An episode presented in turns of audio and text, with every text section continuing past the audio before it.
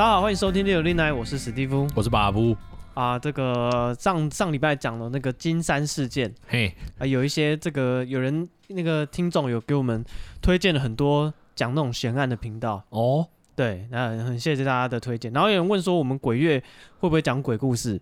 那我们要等戴夫。对，对对，我们鬼故事应该会等戴夫回来，我们才开才才继续开我们的这个鬼故事主题啊。那这这礼拜你有什么要？要抱怨的吗？你说我吗？对啊，这礼拜好像好像没有哎、欸。啊，那我我有一个，你你先讲你的好了啊。我这个还蛮有趣的，就是呃，我女朋友就是前一阵子她就骑车摔车，嗯，然后就是脚上啊、手肘啊什么就就有擦伤这样子，然后她就、嗯、因为她当天摔，然后她就是去就是就先去看医生，嗯嗯嗯，然后因为这算就是上班的路上嗯受伤，所以算工伤。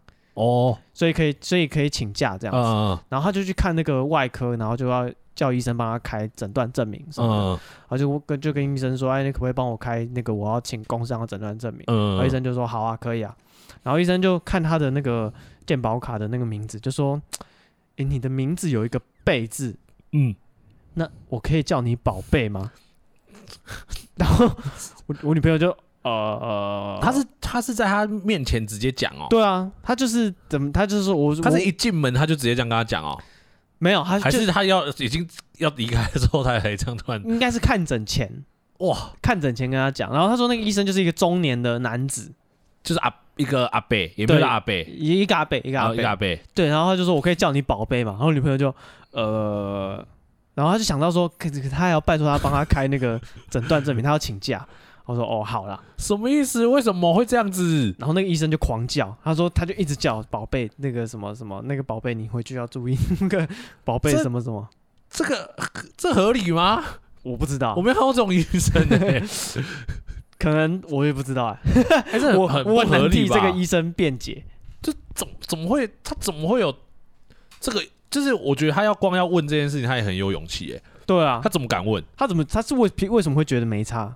对，他不怕他女朋友就一站起来就离开那边，他就或者是就是直接去报警之类的。哦，我就想到以前有一首歌叫《我听到有人叫你宝贝》。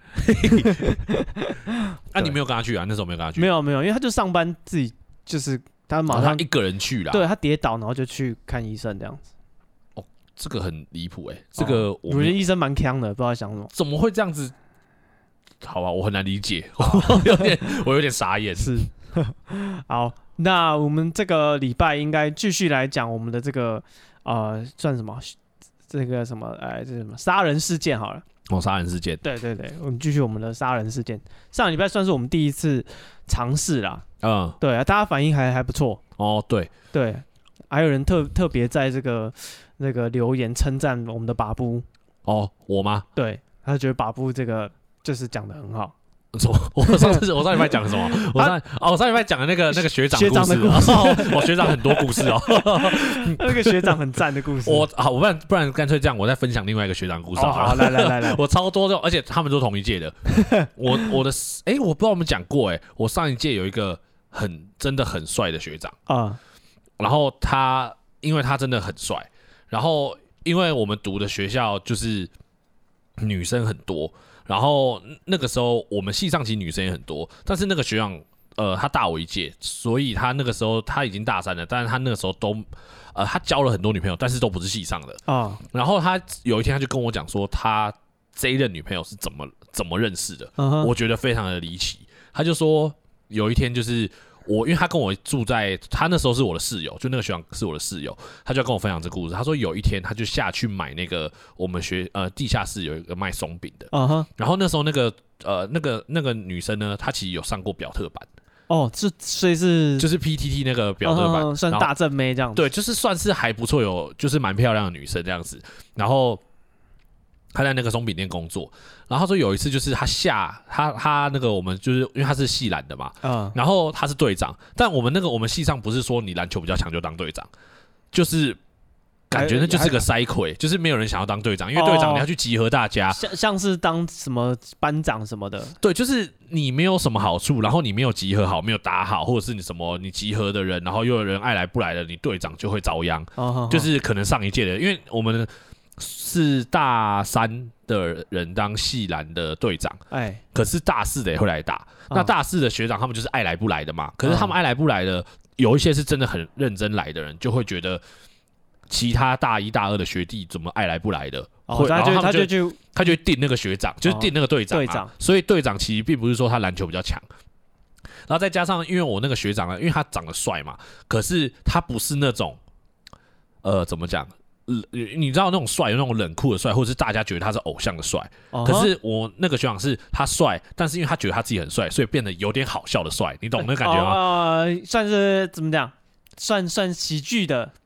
就是比较幽默的，他不是幽默风趣那种帅，就是因为他太无聊了，嗯，无聊到你会觉得这个人除了帅以外一无是处那种，哦、那种幽默。像你刚刚还特别强调他不会打篮球，对，他也不是不会打，就是比较不会那么打。他打篮球有很大部分我们觉得他也只是为了耍帅，对。但是因为他本身就长得帅，你也不能说他耍帅，哦、他就帅啊，他就是帅，他就帅，你拿他没辙。然后好，然后就是他那时候是系篮队长，然后我是他下一届，然后练完球，他就说他那天练完球，他就去。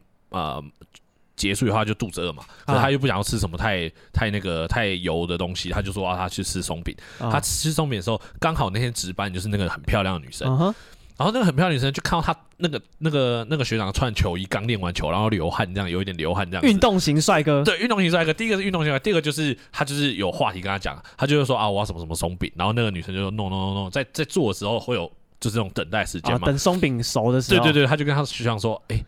你是系篮的吗？然后那个学长就他就一贯那种装作很帅脸，对，装作很不屑的脸，但其实心里很得意。我觉得好想要模仿给大家看，但是没有办法，他就是用一个很得意的脸，但是他其实是哎，他很得意的心，但他脸又要装作很不在乎一样，就说、嗯、哦没有啦，就是就是玩一玩这样，他就要讲出很帅的答案，哦、要讲出很酷的答案嘛。然后女生说哦没有，如果你真的系篮的话，就是就是我有事情想要跟你。就是讨论一下，然后那个学长当然就是觉得，哦哟，有正妹跟我讨论事情，嗯、他就再也管他是什么，对他再也隐藏不住他心中的那个得意。得意，他就说，哦没有啦，就是哦，对啊，我有打戏篮呐，我就直接讲，他不是说我玩了，他说对的，我有打戏篮啊，嗯、然后又小小人补一句。呃，刚好我是队长，哦，他就想说，哦，这个这个感觉有了，然后、啊、你问对人了，对，你问对人，然后那女生就很开心的说，啊，你还是系篮队长，因为她也不知道他到底篮球强不强嘛，反正就是反正就是攀谈嘛，对嘛，反正先讲起来再放嘛，他就说，他就说，哎、欸。你是队长哦，那你应该篮，你应该还蛮懂篮球哦。Uh. 他这那个学长都已经做到这里了，他现在能说不懂吗？他说哦，还还蛮懂的啦。他当然就只能这样讲啊。然后那个女生就说哦，这样子哦，因为他那个女生就说，因为我是呃某某系的女篮的球精啊。Uh. 然后因为他们系上的女生就是。已经要就是我们学校要办一个比赛了，然后他们系上的女生都想参加，可是因为他们就是一盘散沙，哦、没有人是真正有学过，就是有大家都想打，但没有人真的会。对，然后他们也觉得说，大家也。彼此也不会觉得谁比较厉害，或者是彼此也不知道谁比较懂，所以他们也没有办法说选什么队长，因为他们就是没有制度，他们就只是想要参加来玩，但是他们就是缺一个人来跟他们稍微讲一下篮球啊什么的、uh huh. 一些基本的规则，或者是一些基本的一些简单的战术，或者练球的一些模式要怎么练。刚好有遇到一个帅哥队长，天天上掉下来礼物在他面前买松饼啊，然后那个女生就这样说啊，不然这样子。呃，我可以跟你约，因为那个时候我们那时候不那个不是什么智慧型手机，所以没有什么加 line 不 line。哦，这个年代久远。对，那时候顶多就是手机简讯啊。对，然后他就说，呃，他就说，那我不然这样子，我这个礼拜三的中午啊，我们要练球，那我们就跟你约在某一个篮球场，你来帮忙看一下。对，你你来帮我们看一下。那如果你觉得，你就稍微跟我们讲一下篮球大概怎么练啊？我们如果平常要练习的话，大概要注意哪一些东西？稍微跟我们讲一下，这样子。就好，那学长当然看有帅的机会，他就说 哦，好好，那我就礼拜三，你说中午后在哪个球场，就去跟他那个那个松饼妹确认完以后，好就结束了。然后结束了以后呢，他礼拜三就带着很开心的，就学长就带着开心的心情，他就去了某一个篮球场，我们叫他篮球场 A 好了，啊，他就到了那个 A 篮球场，就就是约好的 A 篮球场，就等很久都没有，就等了已经呃，假如说约整根。那个女篮的球队都不见，对，完全没有，也没有来躺或什么什么，有人拿球篮来没有，都没有。他就是大概，假如说约十二点好了，他等到了十二点十五，就哎呦，完全没有动静，不对劲，不像是有人要练球。他说啊，不对劲，但他就想说，这样的那个就是千载难逢的机会，可以帅一波的，不可以就这样没有了。十五分钟可以，他就想说，他就心里就跳出了两个选项：我到底要再等呢，还是我要去另外一个球场？因为我们学校还有另外一个球场，再去看看。对，后来他就觉得，他就等了五分钟以后，他就觉得好算了，我去另外一个球场，反正我中午也没事，他就去另外一个球场。去了另外一个球场，就看到果然有很多人，很多组在练球，然后就看到里面最耀眼的当然是那个长得最漂亮的，就站在边边，因为松饼妹，对，松饼妹，她就站在边边，然后她就。他就当然心里心学长心花怒放，然后那松饼妹就很很开，让我找到你了，对，然后找到你了，你再跑嘛你？然后 他就那个松饼妹就很开心的跑过来啊，就说啊对不起啦，就是因为那个球场他们要去，对他们要去战场的时候被那边的人，就是那边在打篮球的其他学生说，哎，这个地方是不能练球的，是这个是要开放给就是大家平常就是打篮球，就是三打三或什么在那边打的。就是你要战场的话，你要去学校的那个 B 球场，他才是可以战场的。然后，所以他就跟着学长讲这件事嘛，所以他们就只好来这个 B 球场练习。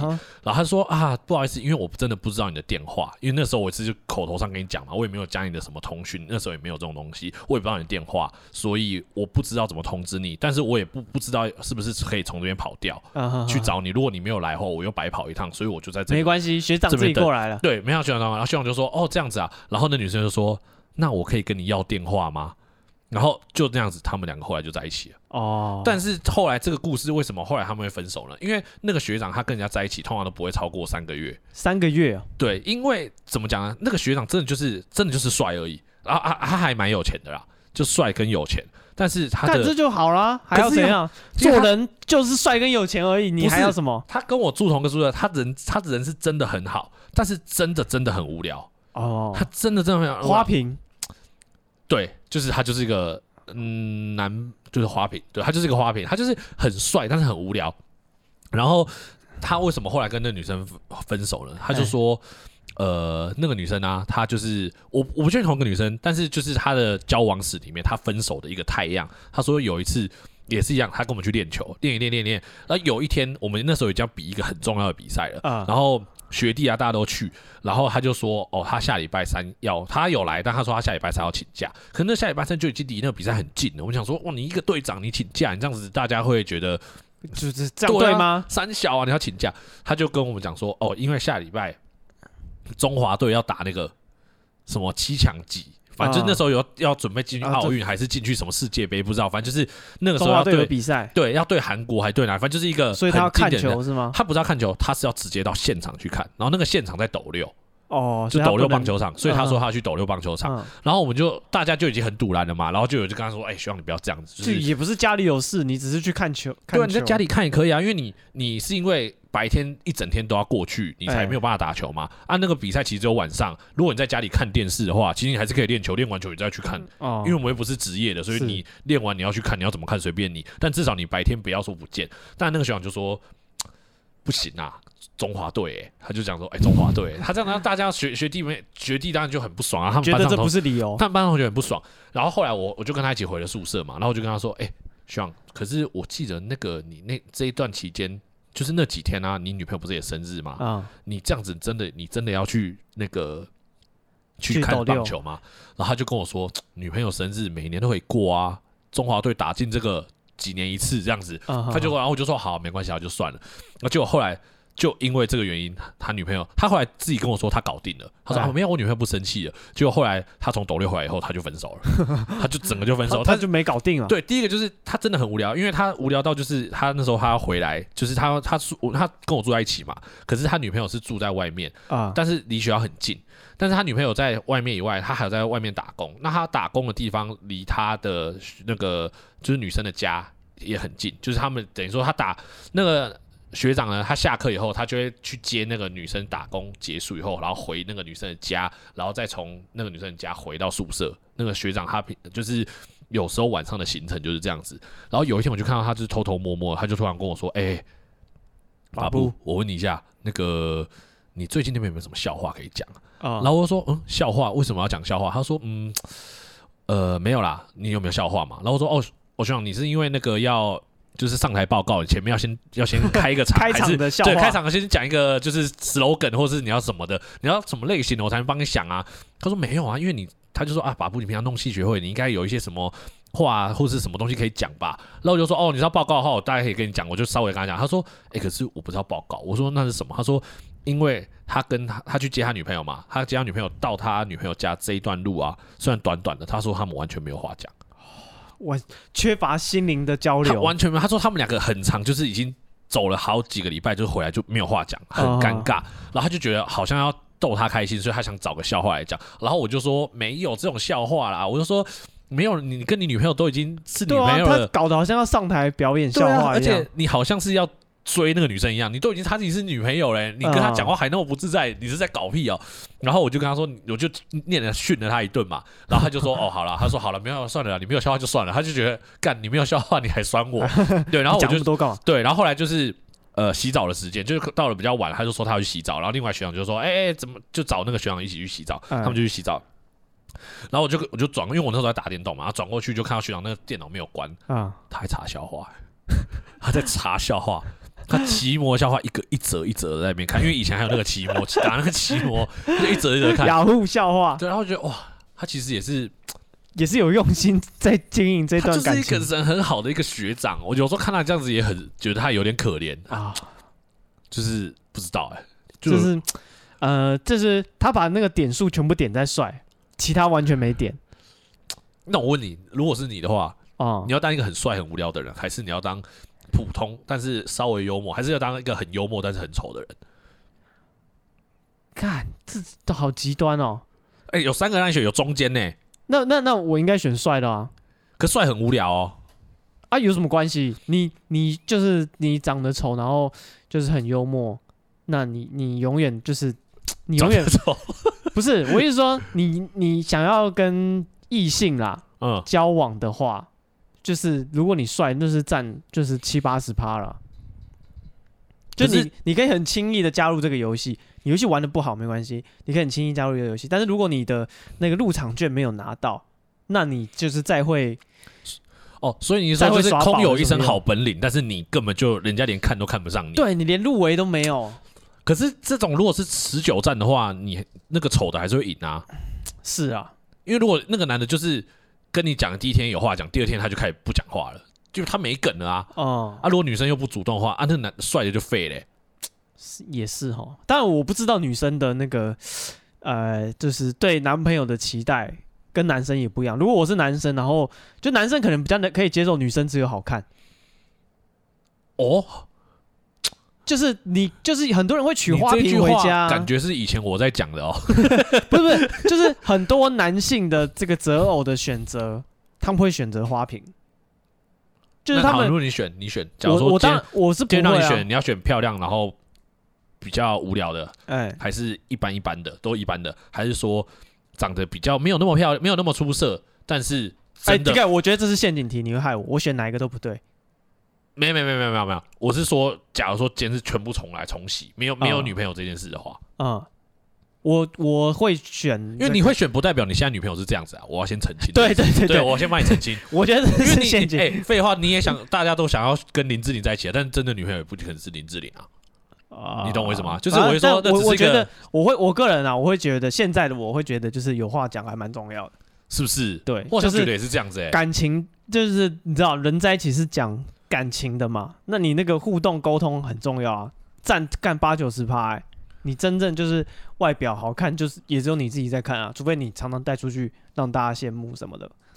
对，好像真的是这样的。如果她很漂亮，啊、然后每天回来就是啊，像那个什么，你有看你有看那个什么新闻吗？什么王彤跟那艾辰，这怎么样？他们怎么样？哦，反正他们就是吵架离婚，嗯、然后王彤就说艾辰就是很无聊，每天就是帮他就是可能洗饭那个洗衣煮饭，然后都把他照顾好，然后就很无聊。你说艾辰说王彤无聊，还是王彤？王彤说艾辰很无聊。不是艾艾辰如果还无聊的话，那他的。价值在哪里？呃，我是 你讲，你是质疑这一点吗？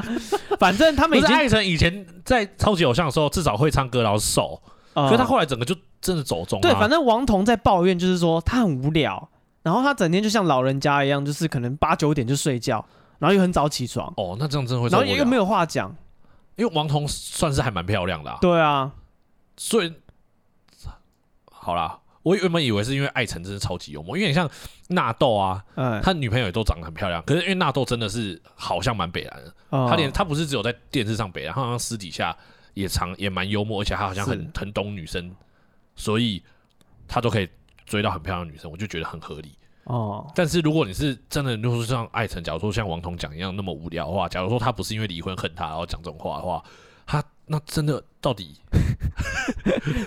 他图他个什么？这个我不知道啊。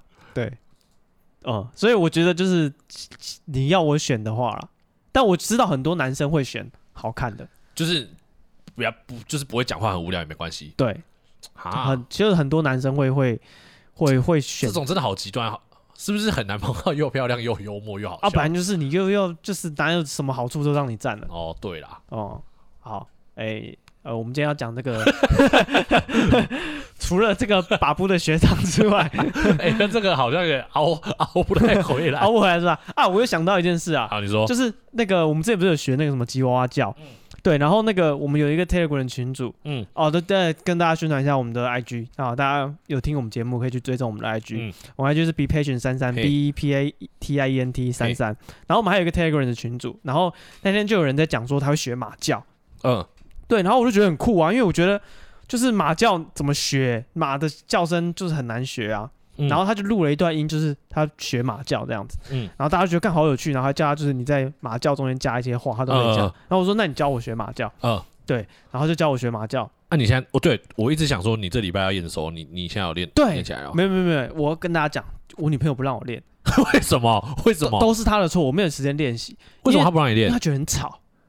不是啊，你不要在他旁边练啊！不是啊，要我就就在哦，你要请他见证像不像？没有没有，我在家里就是就是练，他就会听到啊。那你可以先练，现在练。因为之前我要练那个什么弹舌音，嗯，我听看那个影集里面那个就是哦，那个弹声弹舌音，对蜥蜴的人讲话加一些那个的弹舌，我觉得很厉害。那个那个李炳辉跟金门王在那个《流浪到的水》最后也有哦，对，然后反正我就一直练，然后那时候他就警告我，你再练弹舌音，我就把你阉掉。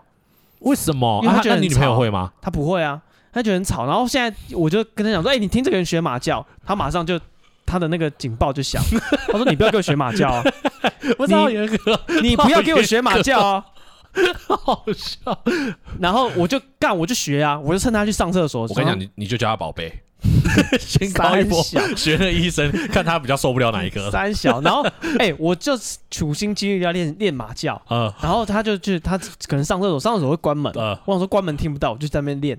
然后他就在厕所里面喊说：“我听到了，你不要跟我学马叫。”哎，等下我想到一件事情，你爱粉丝比爱你女朋友还多。为什么？你你会背着你女朋友练学马叫？哎，哦，没有啦，他禁止你的事情在做。哎，没有，我自己也是蛮有兴趣。什么？这什么烂兴趣啊？谁的兴趣是学马叫？学马叫如果会很厉害哦。然后反正就是我就是练了一阵子之后，我做我就是认真叫他听听看。然后呢？然后那天我妈还在啊，然后我就就秀了一下。嗯。然后他们就面面相觑，可以，我可以听一下。不行不行不行，因为那个我女朋友听完就说，就是听起来学马叫你试试看。不是不是，她说听起来像那个病人被气切的声音。被气切什么声音？为什么要听过啊？就是就是很像那个什么很嘶哑，然后这边苟延残喘的声音。因为我听到那个 Telegram 上面那个是真的很强，真的很强，就是一匹马。对，我怀疑他就是录一匹马，然后在那边，或者是他下载的马铃桥。所以我，我我我可能就是再再跟大家再请教一下具体怎么学。你不要再请教了，我觉得，我觉得你会先有那个。我好像我好像抓到抓到一点点诀窍。好，我期待，我期待 啊！好，这个我们今天要讲，继续讲这个算什么啊？这不是悬案了，这算是也是日本的一个呃，算是惊动社会的杀人事件。嗯，好，然后他这个事件的名称叫做相模原市。啊，福利院杀人案，嗯。啊，我们上礼拜讲的这个金山事件，嗯，好，那有人跟我们讲说这个都井木雄，好，我们从头我从头到尾都叫他都井陆雄，哦，对对对对对，你叫他陆雄，发音念错，那我在这边跟大家讲一下哈，是都井木雄，然后这也不也不是我的错，哦，是我们这个国民教育就是有一点缺陷，导致一个人二三十岁了，木跟路分不出来。哦，没事没事，政府要检讨。没事啊，我是觉得分不出来也合理啊。先帮你讲话。OK，好，瞎挺一波。那我们今天讲的这个是相模原氏啊，福利院杀人案。你再检查一下有没有字念错。呃，对，好，照相的相，模型的模，呃，这个平原的原。哎呦，准准的，每个都对。准好。然后这个啊、呃，这个事件是比较特别的。啊，好，因为他是这个被害人啊、呃，人数蛮多的，哦，真的假的？有大概呃十几二十个人，哇，啊、呃，死亡的有十九个，然后重伤的有二十六个。哦、我们这这两次讲的都是那种大规模的，对对对对，这种案件才有讲的价值。我靠。啊、呃，不是说就是那个哗众取宠，是说他们就是这么大规模的杀伤，在社会上有一定有一定的指标性的意义。哦。OK，然后这个呃最特别的是，就是这些被害人啊，都是一些、嗯、呃有身心障碍的人士。好、呃，因为这个相模园，他是在这个地方有一间这个算是身障者的福利院。嗯，对，然后他是这边的一个前员工，然后潜入这个福利院。哦，这个凶手是之前这边的前员工、哦。对，哦，对，然后潜入这个福利院，然后用持刀，然后杀伤了这些就是啊、呃、这个住户这样子。哦，然后所以它是一个社区，它并不是像什么安养院，呃，有点像安养院，所以它是大家就集中住在一起，还是说它是一片像是国宅那样子？哦，没有没有，是算是集中照护的这种照护机构。哦，对，这个照护机构叫做金九景山百合园，嗯，对，然后它在这个神奈川县，嗯，好相模原市，对，那呃，这个案件的这个凶手。哦，名字叫做植松胜，植哦，呃，植物的植，哦、然后松田圣子的松，松田圣子的圣，松田圣子好老，好，然后他犯案的时候他二十六岁了，嗯，对，然后我觉得比较特别的是，就是他的这个啊、呃，凶手的人物的性格，他就是算是有。有点转转折了，嗯，他不是一开始就就抱着要杀伤人的想法，呃，所以所以他是员工啊，他并不是原本是这边的，像他也是有身心障碍，他没有，没有没有，他就是他是一般的，就是正常的正常的员工，呃。哦，然后他这个犯案的时间是呃二零一六年嗯。的七月份，嗯，对，然后这个凶手呢，他是一九九零年生的人，嗯，然后他自己的呃算就算年纪没有很大。对，然后他自己，他父爸爸是一个小学老师，嗯，然后他妈妈是漫画家，嗯，所以他们算是算是中产阶级啦，对，就是家里就是呃环境都还还不错这样子，嗯，然后他们有采访一些他以前的同学什么的，嗯，然后有采访到他高中时候的女朋友，然后女朋友说，哎，他有去他家里就是算是做客。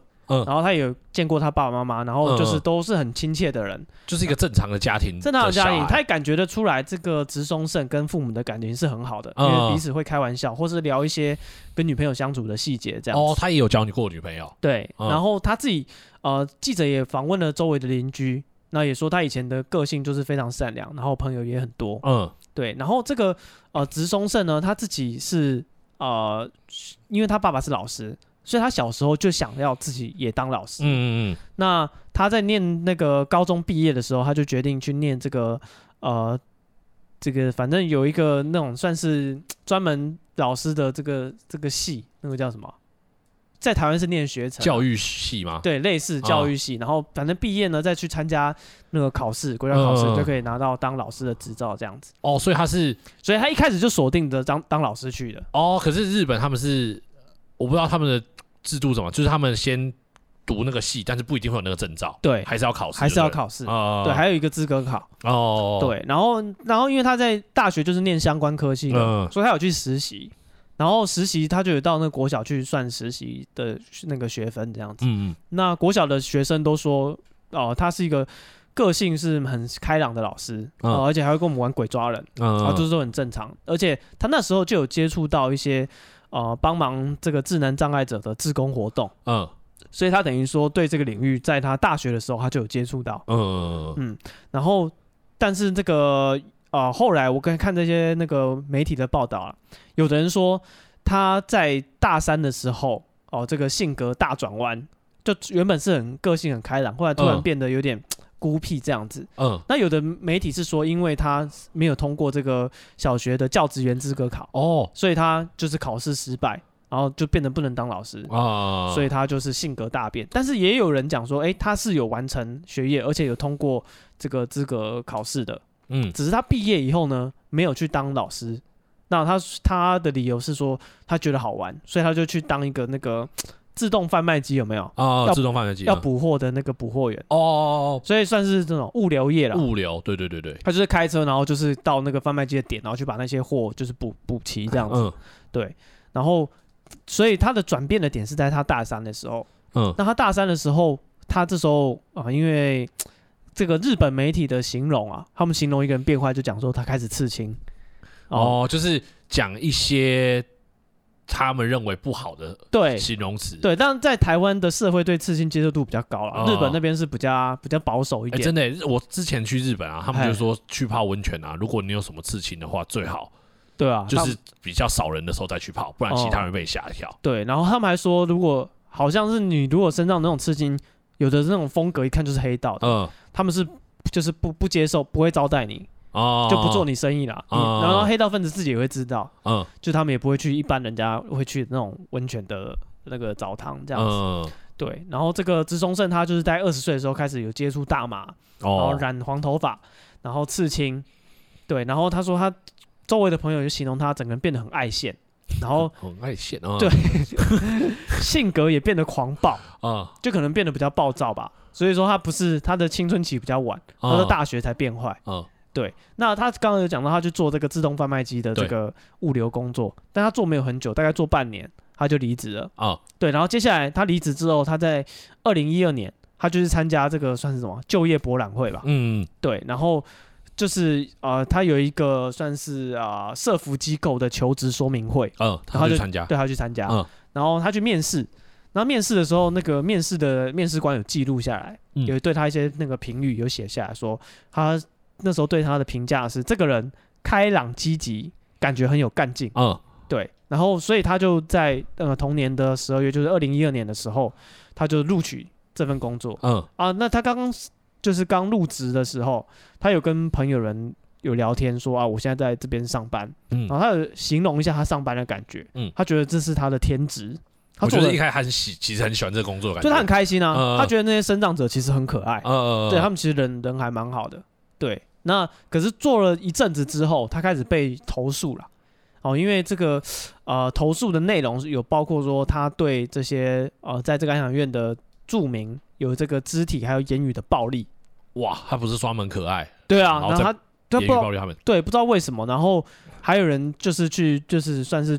呃，举发他说哦，他有身上有刺青什么的，呃，然后那个他的主管什么开始觉得他有点不太对劲，嗯，然后他自己也跟朋友讲说，他觉得在这个工作的环境的职员呐，每个人都死气沉沉，嗯、然后是毫无希望的在工作着，嗯。对，然后他也也有跟朋友讲说，其实他有发现说，呃，在里面就是工作人员常常会对收容者拳打脚踢。哦，他意思说别人也是也都会一直就是这些职员其实都会，不是只有他啦。对，没错。嗯、那因为这个呃，园方有收到一些对他的投诉啦，嗯，所以说呃，然后他们也确实看到，就有跟他约谈，嗯，然后就告诉他说，哎，你不要就是打人啊，动手动脚什么的。嗯、然后，但是他完全没有理会，他的态度没有改善。嗯而且还跟同事讲说，这些障碍者都去死比较好。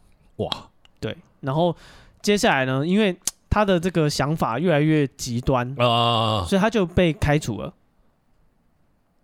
他在这边做了大概三四年，他就被开除。啊，对，因为他们那个工作环境就觉得你，他在二零一二年入职了吧？到二零一六年他就二零一五年就被开除。嗯，对他大概做了三年多。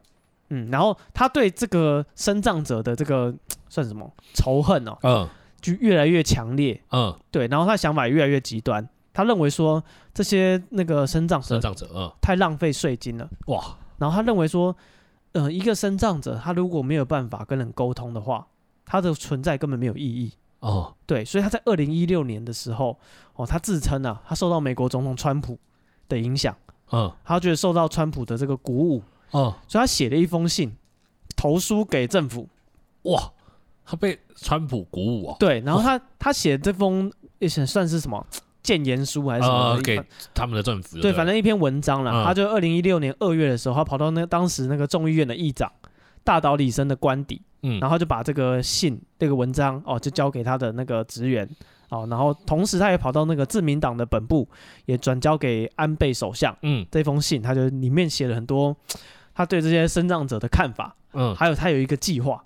嗯，那他的计划就是呃，稍等我一下，OK，他的计划呢就是说啊。呃他告诉这个这那个议长啊，他说，经过他的调查，好，在他之前工作的这个呃，算是收容中心，对，还有另外一个收容设施里面，他觉得这两个社服机构哈，里面的生障人员没有存在的价值，所以他有一个方案，他的方案就是说我可以趁晚上的时候，因为他里面是上班做做过事，他知道晚上的时候人里面的那个工作人员比较少，值班的人比较少。他说：“我可以在晚上的时候动手，在不伤害职员为前提，我会用束带，好、哦，就是控制他们的行动，我连手脚绑起来啊。然后呢，两个园区里面，我预计啊，可以杀害里面两百六十个人。我靠！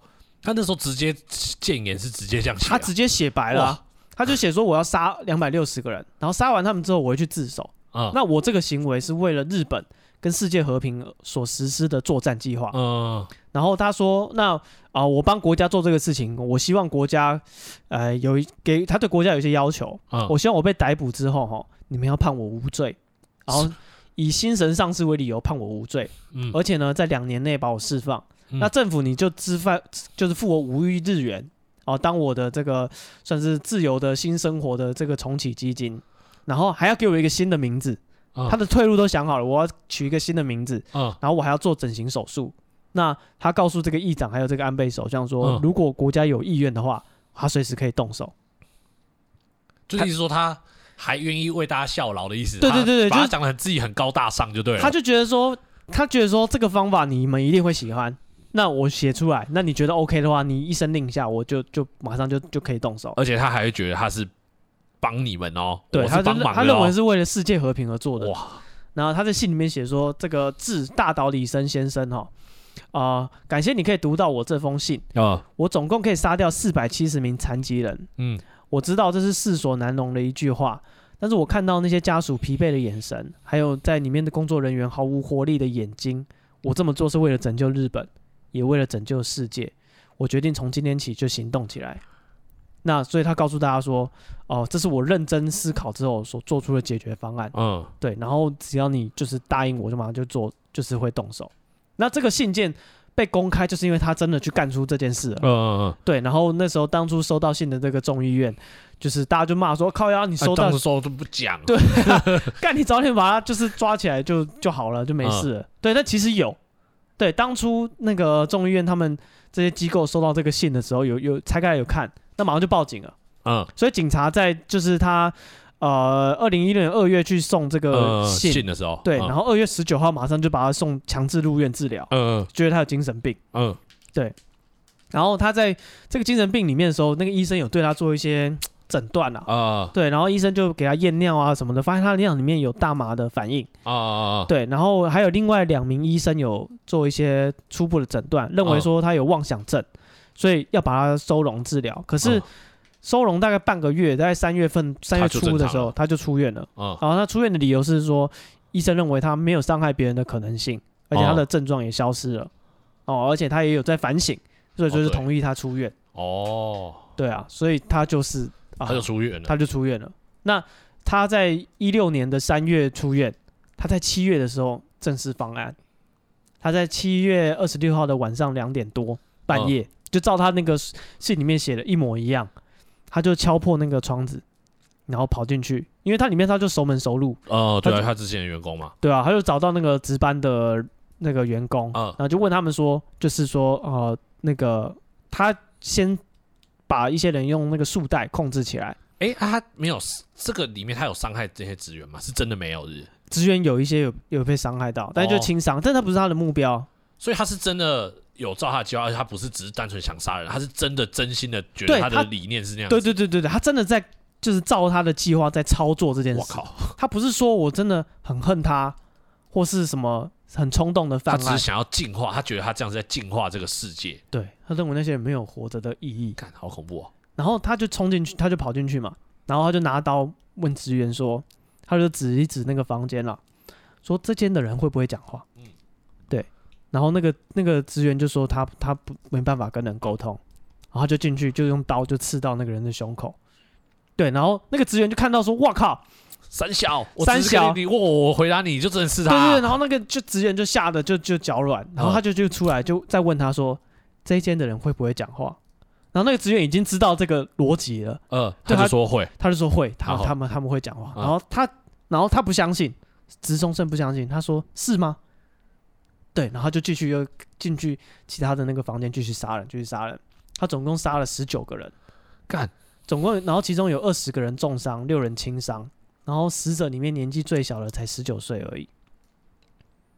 看好，好好，而且这些智能障碍者应该也没有意识到，或者他根本就连逃的，对啊，因为就是半夜、啊、能力都没有，半夜啊。哦，就是等于说在，不要说他是智能障碍者啊，如果一般人在半夜，你这样突然插杀进来，熟睡上上次的金山世界就是这样啊。哦，对，熟睡的时候，睡觉的时候他就突然冲进来，谁谁顶得住啊？干，好险台湾的那个都是铁窗，这样讲好像有点道理。对啊，台湾的就我们看那个美国什么的恐怖片，看那个。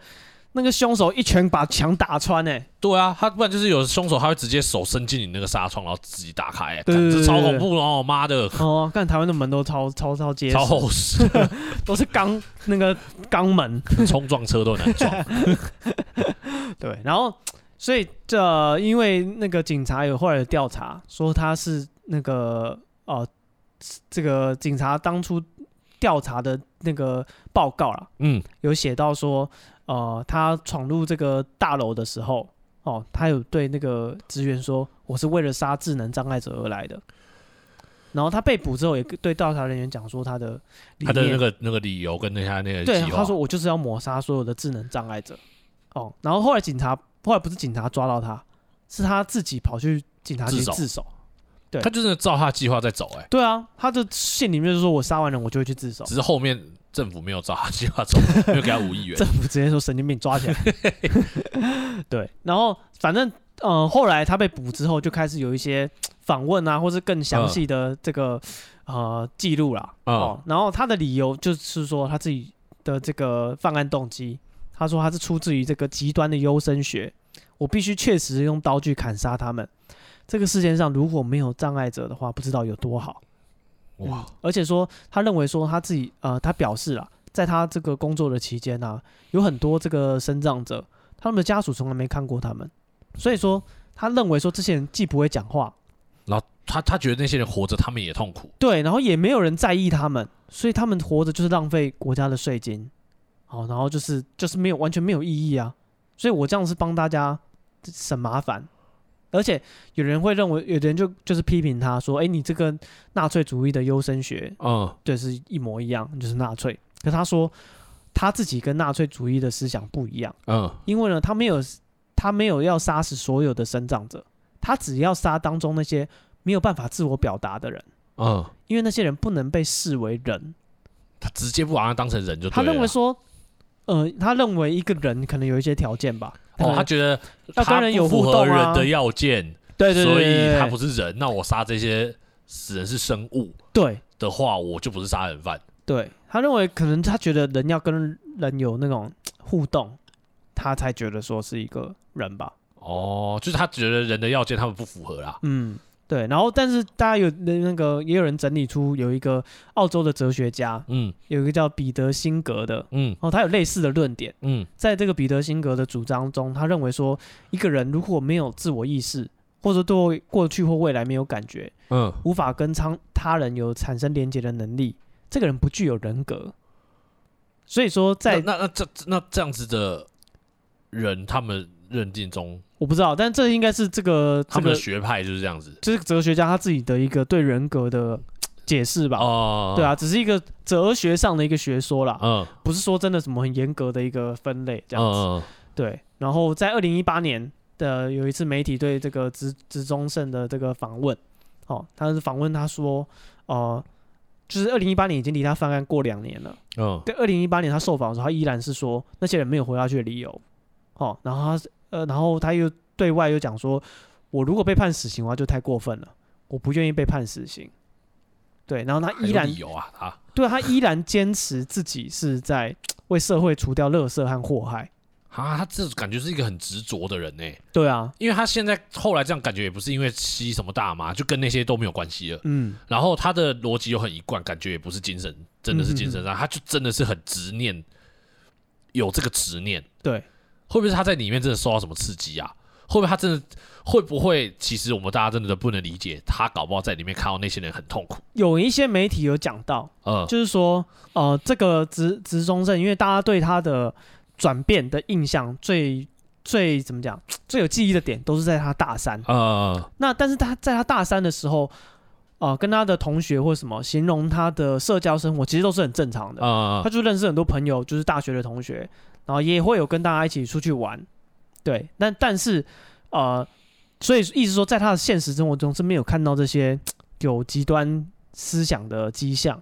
嗯，但是在他网络上的行为开始有这些迹象，嗯，他有开始有在一些论坛留言，哦，就有类似这种 类似的言论啊，就是说生长者没有资格活着啊，就是、就是、这个这个凶手执中正有这种，对，就是他的，所以有人就认为说会不会是啊、呃，因为网络的发发展，嗯，哦，所以让这些这些比较极端的主张的人在网络上可以找到一些。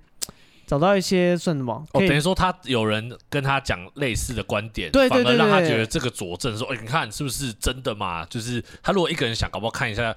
还没有人跟他说支持他这言论的时候，他还没有对他这么强烈。就在以前网络的社群没有这么发达的时候，嗯、你可能心里有一些奇怪的想法，你就自己偷偷想。嗯，对啊，你看，可能有偶尔会跟熟的人讲一下，但是发现没有人认同，自己就会收起来，就，就会说了。对，嗯。但是你在网络上，你一定可以找到志同道合的人。对啊，啊什么人都有啊。对啊，你觉得你们可能就会有自己一个小小的社群。嗯。然后这些极端的想法就会受到强化。嗯嗯。对，所以有的媒体猜测了，可能是网络。让他的这个想法有可以生根发芽的地方。哦，对，然后而且，呃，因为在日本的社会啦，嗯，他们好像对这些生长者，就是包括他们的那个家属，嗯，其实也不太能接受自己家里有一个生长者。我日本人是不是比较爱面子一点？不晓得哎、欸。就是他们会觉得生葬者会让他们觉得有一点没面子，家族蒙羞，还是说不知道呀？我我不我不知道怎么讲，是不是这样的原因？因为我不是日本人。对啊，有就是反正因为为什么这样讲？因为呃媒体那时候在披露这些受害人的时候，嗯，他是没有公布他们的姓名的，就是被害人的姓名没有被公布。对对，被害人姓名没有被公布。对，然后也有蛮多是因为这个家属。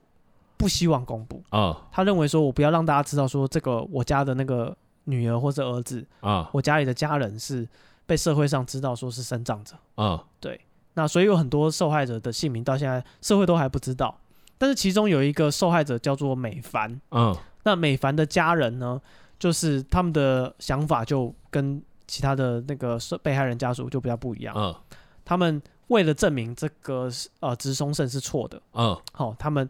公开了这个美凡他自己生活的一些记录，哦，他希望社会上可以认清认识到生长者的生活，嗯、没有像执中正讲的那么 那么惨，那么悲哀。嗯、那他们形容那个他的家人告诉社会说，美凡这个人，哦，美凡是他的女儿，他吃到好吃的东西他会开心，嗯，他听到他喜欢的乐团生物鼓掌的歌的时候，他会手舞足蹈，然后他最喜欢看的卡通是面包超人跟米菲兔。那他也喜欢铁道电车的绘本，嗯，所以说这样的美凡，他也很努力的活着。那我们家里人也因为有这个家人的存在，也很到很开心跟幸福。那这个凶手直松胜，他有什么资格去定义说我们是一个不幸的家庭？嗯、哦，因为我们生活中多了这个生长者，我们整个生活被拖累了。嗯，他有什么资格这样讲？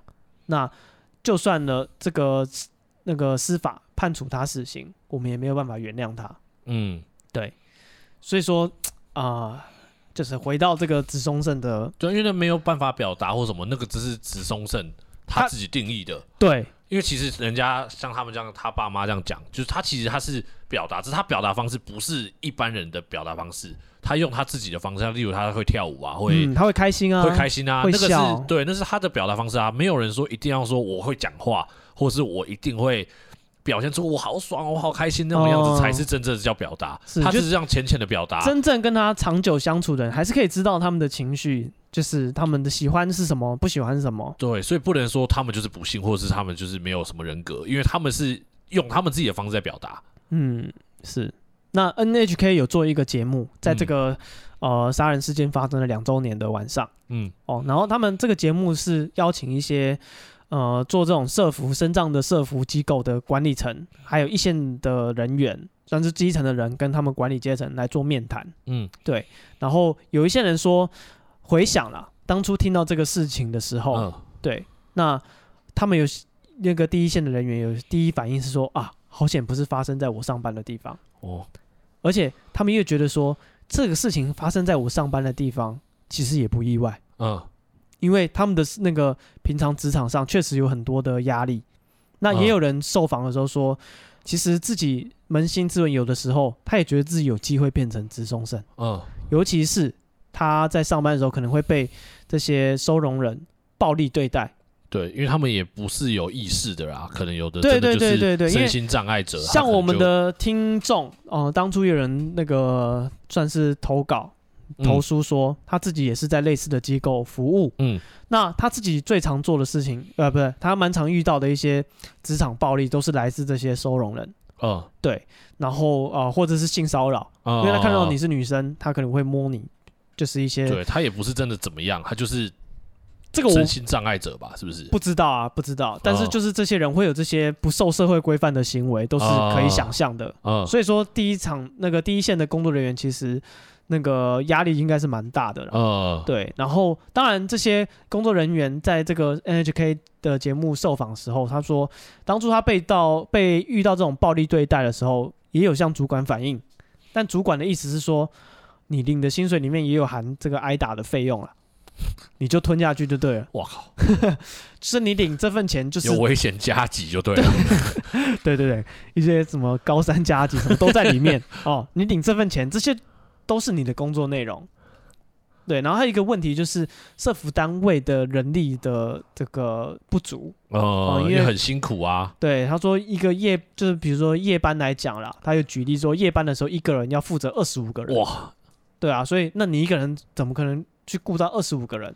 尤其是都是一些呃可能需要蛮蛮那个什么密度蛮大的照护的人，呃、对。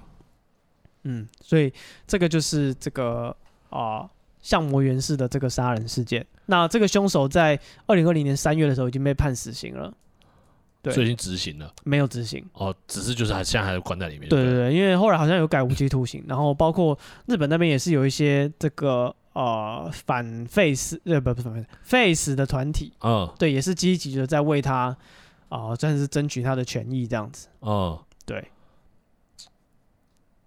嗯，你你我们自己 这个比上次那个沉重很多哎、欸，是。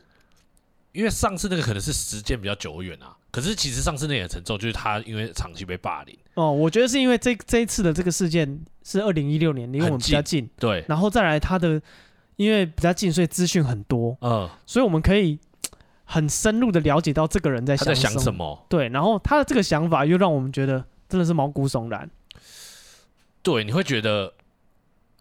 的确，真的会你你因为我们有时你甚至会觉得说，或许我们真的不是在他那个位置，就我们没有真的经历过照顾这些身心障碍者，嗯、不知道他经历了多高压的的那个生活，是。甚至是或许他比我们更了解身心障碍者，这我们不知道，因为我们没有做过，所以甚至会萌出萌生出好像觉得，哎、欸，好像他这样讲。也没有不对，嗯的想法，嗯、这才是最恐怖的。我觉得是因为你，你你会觉得说，在他的那个语气，他的那个自洽的逻辑里面，整个事情都是很合理的。对，在他的世界里面，直到他刚才那个那个什么美凡他爸妈出来讲，你才觉得对啊，哎，人家也没有说他痛苦啊，人家也是有他的表达。对对对对对，你如果单纯又醒来说，哎，对，刚才好像被那个。被他带着走，被他带着走，觉得哎，他讲的好像你看人家那么痛苦，我这样是做好事吧？哦，让这个大家都解脱。是，可是你后来才发现不对，人家也是一个生命，人家他也有对啊。谁谁告诉你我真的生活那么那么痛苦？就其实我的父母、我的家人跟我相处起来还是很开心的。虽然我没有办法像一般人跟他们有办法用直接言语沟通什么的。对，但是我看到他这样子平平安安长大，我就快乐啊。对啊，对啊，这你怎么可以定义说他就是坏的？嗯，这个很沉重哎、欸。对啊，这是这个是一个啊、呃，算是你自己有跟这个身心障碍的有接触的经验吗？我基本上是没有，有啦，就是呃小时候。哎，就是我国小时候啊，就是有时候那个什么老师就说带我们去校外教学，但其实也不算校外教学，就是校外服务啊。我不知道是因为，啊，是去育幼院吗？对对对对对对，我不知道那时候是因为学校是不是老师都有这样子的学程，或是他们老师有一定的什么啊目标达到。我不知道为什么，因为想说老师，因为我也我也我小时候也有去。对啊，我想说老师怎么这么善良，就是 集合全班的同学哦，就去育幼院，应该是固定的行程啊。对，但是但是可能。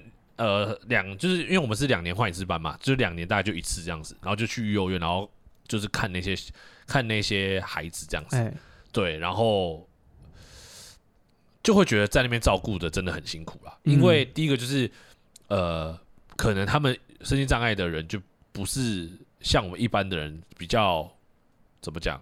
比较方便，嗯，就我们看到行动啊什么，他们有一些是行动很不方便啊，或者是有一些就是生下来就是比较有什么比较暴力或者比较忧郁的倾向，嗯，所以很多事情他们可能执念都比较重，所以你要劝劝他说怎么样的时候，他可能他没有办法马上的理解你要说什么，嗯，所以你等于说你要非常非常耐心，你想想看我们在家里光跟我爸。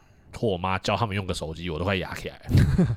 你何况是他不是你的非亲非故的人，哦、然后你就是领个薪水，你跟你主管，主管跟你讲道理的时候，你都会觉得他很啰嗦了。是，何况是如果他真的不跟你讲道理的时候，你还要教他，你还要说服他，甚至你还要再说服他完以后，你还要照顾他。对啊，这是那很辛苦啦。嗯，我我自己是，我自己算是我当兵的时候有去那个。国军的那个算什么精神科？哦，我知道。你说你之前有带过一个兵嘛，对不对？带过一个班长去算那个什么，算是治疗。呃，这我哎、欸，你是在你在里面有讲过吗？我不确定。可是我记得那故事也是蛮精彩的。对啊，就是现在在里面的人其实都是可以沟通的啦，就是他们只是有一些精神的问题，然后可能有一些犯罪的事实，然后被强制收进里面治疗、呃。可是是不是也是有一部分人是真的是演的？对对，就是因为我我不是说那些身心障碍者演，我是说就是因为不想要在里面当兵哦，他只要演演一两个礼拜，他就可以。我一进去那个环境的时候，就是进去一看到大概有三层的人是穿那个迷彩服，那个什么啊，海军陆战队那种迷彩服叫什么？水手服？不是啦，靠腰，那是那是日本的高中生，不是那个水手服哦。海军不是有穿水手服吗？海陆的啦，哦，就是那种。哦，虎斑迷彩。哦哦，对了，那个比较虎斑迷彩。我一进去就看到几个很多呃几个穿虎斑迷彩的少年，可以在里面开开心心的打桌球，有说有笑。怕桌球，怕桌球，怕怕桌球。然后就是我一进去之后，然后他们就跟我讲说：“哎，进来你要把鞋带什么都拉掉啊，身上有金属的东西全部怕他们拿来自就是对对对对伤害自己的。身上有金属的东西全部拿掉，他要检查，然后你要换里面的衣服裤子，对。”所以这在那边有待过一个礼拜啊？哦，快快两三个礼拜啊，快一个月。你在里面可以待两三礼拜，你也很强哎、欸！啊，就是你也不能出去，然后你所有的钱都要交出来。呃，吃的东西只能吃里面给你的餐盒。呃，然后呃，不能有自己的行动电话，都要交出去。嗯、呃，然后你要跟外面联络呢，好像要买一张电话卡寄放在柜台。然后一定的时间你才可以去领那张电话卡，然后去打打电话出去外面。这样他讲，这样其实，在那边比在军营还更严格哎，严格超多。军营其实没有那么严格哎，军营就还好哎。进去之后，它那里面是一个完全没有窗户的环境。呃，然后我住住一阵子之后，我开始觉得自己精神状态越来越差，因为你不知道，你连外面是天是亮的，是暗的，是白天晚上你都不知道，你就就是每日复一日的过，然后时间到了，它会有那个。会有一些荧幕在那个柱子上面，可能柱子的四面有没有都会各挂一个电视机，然后电视机里面就开始有人带你做操。哇，是做做什么操？就是运动操，他要让那些病患活动，然后他不要让他们在里面也都没做。对对对，因为里面就有桌球桌嘛，然后有每个人一个每一个房间可能有大概两三两到三张的床，嗯，然后外面有一个大厅。对，然后就是就是这样子，然后你就也不能去哪里，就是每天在里面这样子。哦，对，然后呃，我后来待久，真的觉得精神状况还很差啦。就是原本你还正正常常的，但你进去以后，你发现开始觉得开心，哇塞，当兵可以来这地方有冷气吹。哎、欸，这这样我好像没有去，因为那个时候我们有床可以躺，没有人管你。那时候我们班也有一个兵是这样子，他就是硬要凹自己去。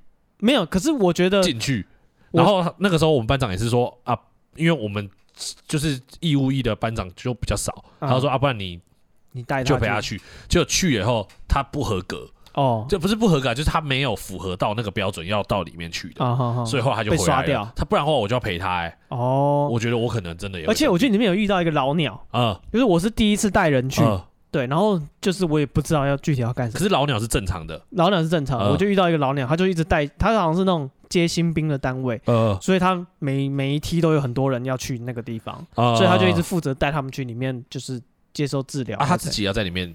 对啊，他有在里面，他有两个礼拜。哇，他心心理素质很强哎。对，他就老鸟，他就熟门熟路，他就跟我聊天啊。我说：“哎，你你那个班长是怎么样？”对，然后我跟他讲说：“哦，班长装的。”哦，你那班长也知道他，他也有跟你讲他是装的。班长装的啊，班长是义务役，那是自愿役啊。所以他有跟你讲他是装的。他说我要退伍，他说他不想干啊。哦，可是他因为签约，他一定要用这种方式。他一定是，然后可能就不用赔钱还是怎样？他就说他想自杀，他晚上不睡觉跑掉，然后隔天早上说我想自杀。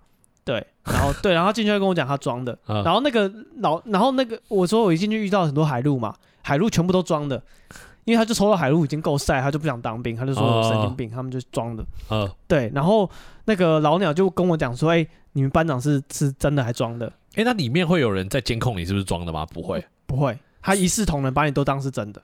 哦，反正那他有说多久以后就。过关了，不是过关了，就是有有有有，他们有强制，比如说一个月还多久，嗯，之后你就退伍的程序办完，你就就退伍。哦，可是他要进去，是不是还是会筛选？对对对，他会随便让你会有医生问诊。哦，对，然后老鸟就说：“你们班长是真的还装？”我说：“装的。”他说：“那我跟你讲，他给你的那个药不要吃。”给班长的药不要吃。对对对对，因为他每一天就会有那个喂药的时间，啊，你就要到那个窗口去用领一个小杯子，里面装你今天要吃的药，嗯，然后你就要到那个护士门那个面前把药给他看，对，吃给他看，嘴巴啊啊给他检查，大家有看那个后羿弃兵就知道，跟那个里面一样，对，要检查啊这样子。然 后我们班长后来也练会了，就是啊，但是那个药没有藏在下面，对对对对对对。但一开始他还不会的时候，他每天都吃那个药，啊，那因为班长会跟我打桌球啊，他可以比较迟钝，对不对？对，他挥不到那个球啊。对啊，因为他好像会让你就是，然后那个舒缓你的神经还是什么的。那个老鸟跟我说，哦，那个是抑制神经的药，你越吃你的反应就越慢。所以，所以他带来也那个那个老鸟也知道，他带来也有很多是装的，所以他就会直接跟他们说，好了，你们反正大家都是自己人，就没有没有不一定。他说他会跟那个新，因为新兵他也不认识啊，啊，他可能刚到单位可能一两周，他跟这个人也不熟啊，所以他说他会跟他们聊了。哦，所以他会先确认说你到底是真的还是装的。对，然后。后来那个他有跟我讲说，他这次带这个兵他不喜欢他，他说这个是一个那个妈宝哦，所以就吃死他算了。对，他就他就我就不跟他讲。比如说你班长那个吐出来，然后再来给我 加给他加料。没有了，他就说他就说你要吃啊，他就跟他说你要吃啊，吃药说你要去吃排队啊，那个好奇葩哦，他就是里面的土皇帝耶。没有啊，就是只是比较熟熟门熟路啦。哦，对，这是我唯一跟他们有接触的经验。然后应该我有讲过吧，我就遇到一个一个外面的民众，他也是就是他就是说他那时候抱一个瓦斯桶，嗯，他觉得邻居家有人叫他。哦，好像听过你讲过。对，他说那个人所以叫他说吵，他说那个人吵死了，他气坏了，他就从他家里抱着一个瓦斯桶，然后去他家客厅，跑到隔壁邻居家客厅，把瓦斯打开，点火要把他们家炸掉。嗯，对，然后后来就是那些家人就吓坏了，嗯，然后就报警啊。然后后来那个警察就在外面说，你就是你出来啊什么的。然后后来我说，后来就旁边人就会说啊，你后来怎么结束这件事情？嗯。然后后来我把瓦斯关掉，我妈叫我回家吃饭，他就回家吃饭。啊，他后来那个人是真的是有点身心障碍，对，他就有就有幻听啊。哦。他就是听到有人有人在一直在吵，就在干扰他，对对对，就要想把他炸掉。哦，对。但是遇到这些人，我遇到他的时候，他的状态是正常的，正常，他可以跟我有时候，可是他可能有时候突然那个那个听觉来了，我不知道，他也顶不住。我我遇到他的时候，他都很正常，他只是就是讲话慢慢的，因为他有吃药。